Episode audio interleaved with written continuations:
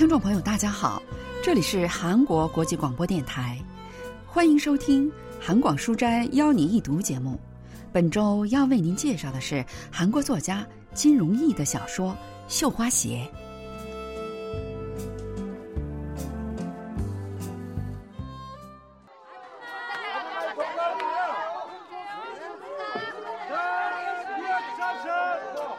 看到市场上老人面前摊子上的绣花鞋，我还是来了一次又一次。每次下决心再也不来了，下一次却会在这个市场的角落逗留的更久。虽然每次来都会看到有一两双绣花鞋不见了，但我却从没见到过想要买鞋而在摊子前停留的人。本不该悲伤的事情变得悲伤起来。就像我关于结婚的某种回忆一样，买绣花鞋的人似乎也消失不见了。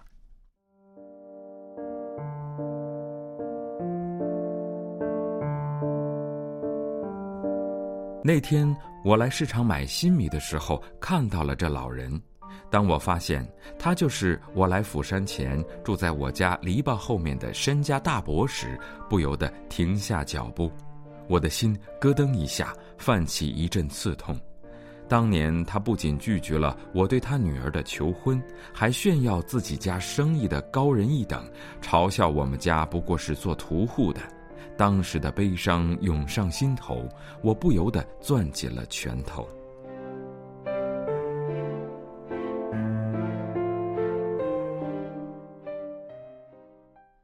绣花鞋也是作家金荣义的处女作。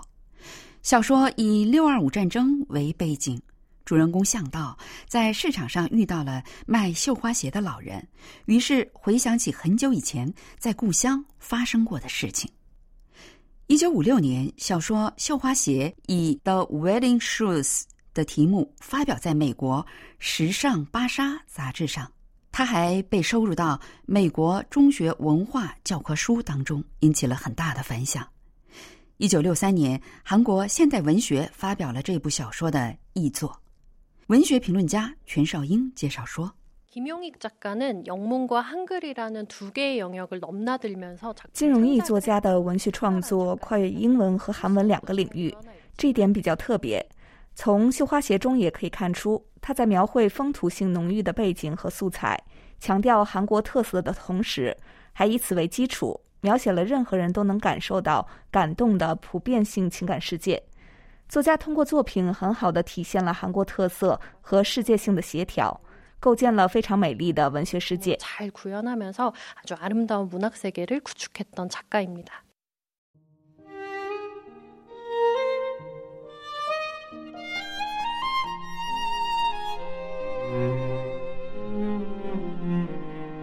申家大伯以前很喜欢我，在我的个子差不多有篱笆那么高的时候，他还把作坊里到处散落的袋子、凿子、针什么的都收拾起来，给我和他的女儿整理出一块坐的地方。当他在牛皮上钉上圆形银钉，给绸缎上浆，为绣鞋配上各种装饰的时候，我总是看得很入迷。等你长大结婚的时候，我一定给你和新娘媒人做漂亮的绣花鞋。向道的父亲是个屠夫，两家住得很近，关系也很亲密。向道和申家的女儿还一起上学。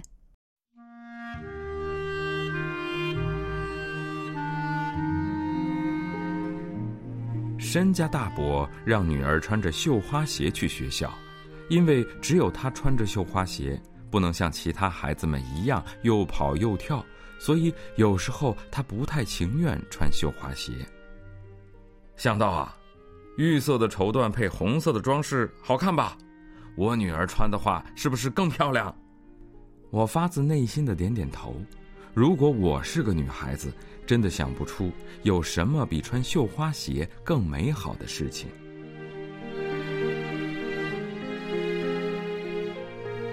因为怕脚起泡，所以他总是穿着布袜。在去学校的狭窄小路上，我偶尔会故意走在他的后面，远远地看着那白色布袜凹进去的线条和船形的绣花鞋，那线条总是给我一种仿佛甜美午睡的感觉。下雨后的第二天，我背着它摇摇晃晃地走在泥泞的小路上，它就像只青蛙一样紧贴在我的背上。我曾多么热爱那在我腰的两侧摇曳着的绣花鞋啊！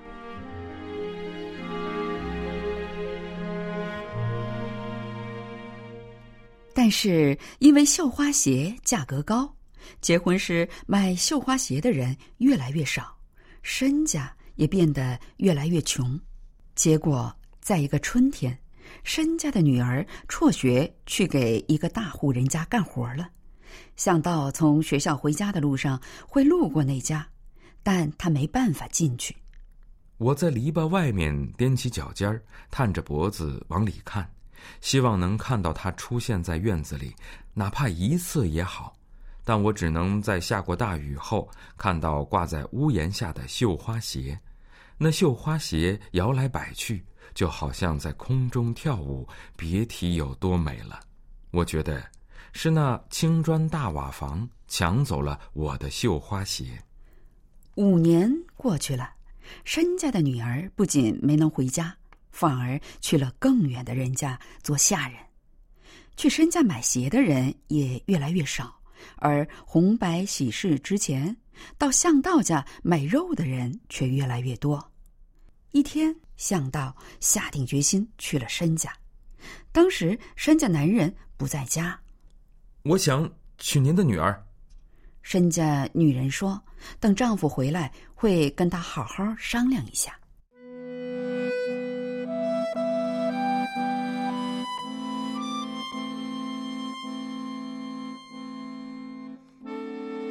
我觉得这婚事不会有任何问题，两家人一直和睦相处，甚至在围墙上长出的葫芦都能和和气气的你一份我一份。从我有记忆起，父亲就卖牛皮给申家。最近申家大伯还来说要赊一块牛皮，下个月再给钱。我们明知他还不起，还是给了他能做两双鞋的牛皮。既然我已经求了婚，明天就把最大的一块牛皮带去，请他给女儿做一双最漂亮的绣花鞋。因为是邻居，结婚那天就不用坐轿子了。我们家可以从家里铺上一条白色麻布，让他穿着绣花鞋踩着门儿过来。但是那天晚上，山家男人的怒吼声越过围墙传了过来：“我女儿才不会嫁给屠夫的孩子，她可是这七个村子手艺最好的绣花鞋匠人的女儿。”我只不过想着买肉的时候多拿点饶头，才对她好言好语。没想到这卖肉的孩子还真是痴心妄想啊！向道觉得自己的心好像被耙子耙着一样疼。向道的父母把伤心不已的向道送到了在釜山牛市做事的叔叔那里。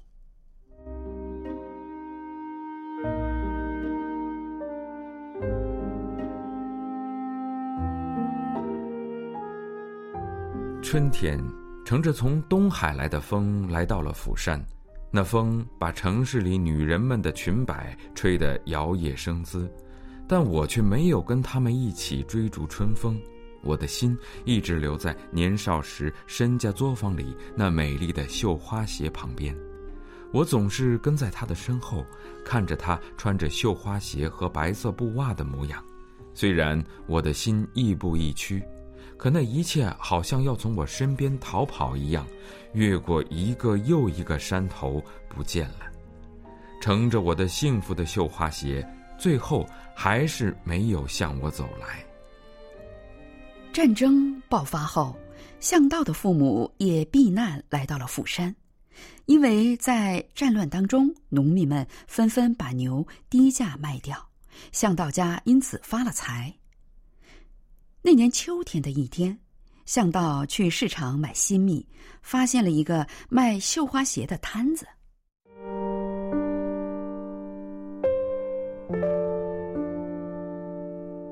那时我的视线被摊子上的绣花鞋吸引住了感觉那些鞋口好像在盯着我看。我不由自主地走过去看到一张满是皱纹的脸身家男人的嘴巴歪斜着。好像是没有油的蜡烛芯。一个来赶集的小贩冲他喊：“我说老头子，拿着这过时的绣花鞋，漫天要价啊！你是不是老糊涂了？”绣花鞋一双一双的不见了，我来了一次又一次，随着那老人摊子上的东西渐渐减少，我心中对他的怨恨也渐渐的冷却，取而代之的是淡淡的悲伤。有时候我希望那老人能认出我来，那样我就可以问问他的夫人和女儿了，但他并没有认出我来。我想在绣花鞋都被卖掉之前买一双来。但又担心自己买来的不是鞋子，而是悲伤。当绣花鞋只剩下三双的时候，我总感觉那被装饰的很漂亮的绣花鞋在看着我的时候会突然转过身去，所以再也没去过那里。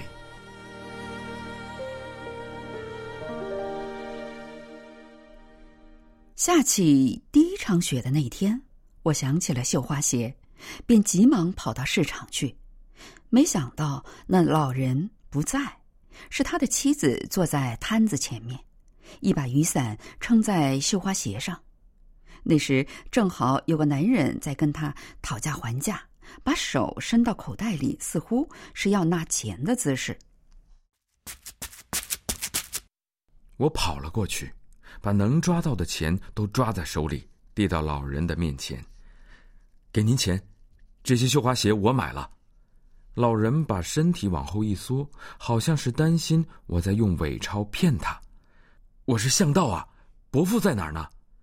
老人像丢了魂一样呆呆的看着我，然后发出了像冬天的风那样凄厉的哭声。我拾起老人掉落的雨伞，撑在绣花鞋上。老人小心翼翼的擦掉落在鞋上的雪花。把它们用报纸轻轻的包了起来。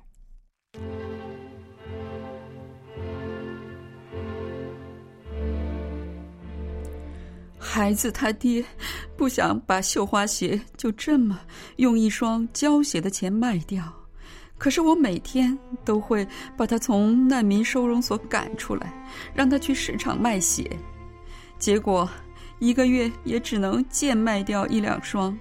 然后我又发脾气，让他去卖鞋。卖到只剩下两双的时候，他跟个孩子一样抱着鞋，死活不肯卖。虽然他拗不过我，只能来市场摆摊儿，但总是原封不动的把这两双鞋又带回来。有一天，他饿着肚子在市场冻了一整天回来，结果就……老人哽咽着说不下去了，他看了看我的钱，把包好的鞋递给我。有这些钱的话，就能办个像样的葬礼了。我实在无法接过那包裹，因为感觉那身家老爷子在紧紧的抓着他。把这鞋给您女儿吧，我希望不管她在哪里，都能收到这两双绣花鞋。我把摆摊的摊子叠好，把钱塞在里面，然后和包着绣花鞋的包裹一起递给了老人。老人紧紧地抱起那包裹，就好像抱着一个小孩子一样，低着头走了起来。他死了，去年夏天，泡鸡的时候。市场外面风卷着雪花，呼呼地吹着，为了不被风吹翻。我把雨伞撑起一半来，跟在抱着绣花鞋的老人后面，希望他不要被风吹倒。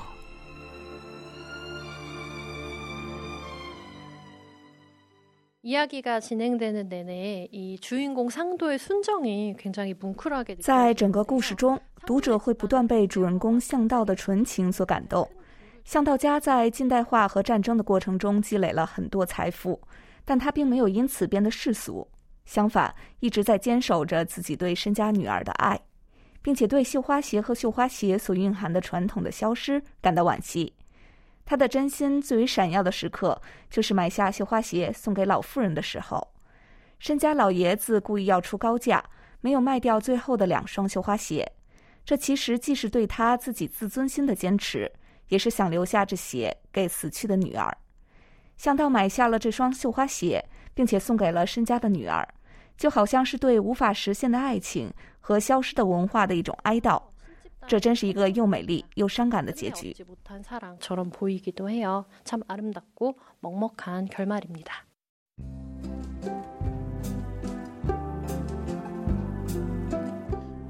听众朋友，今天的韩广书斋邀您一读节目，为您介绍的是韩国作家金荣义的小说《绣花鞋》。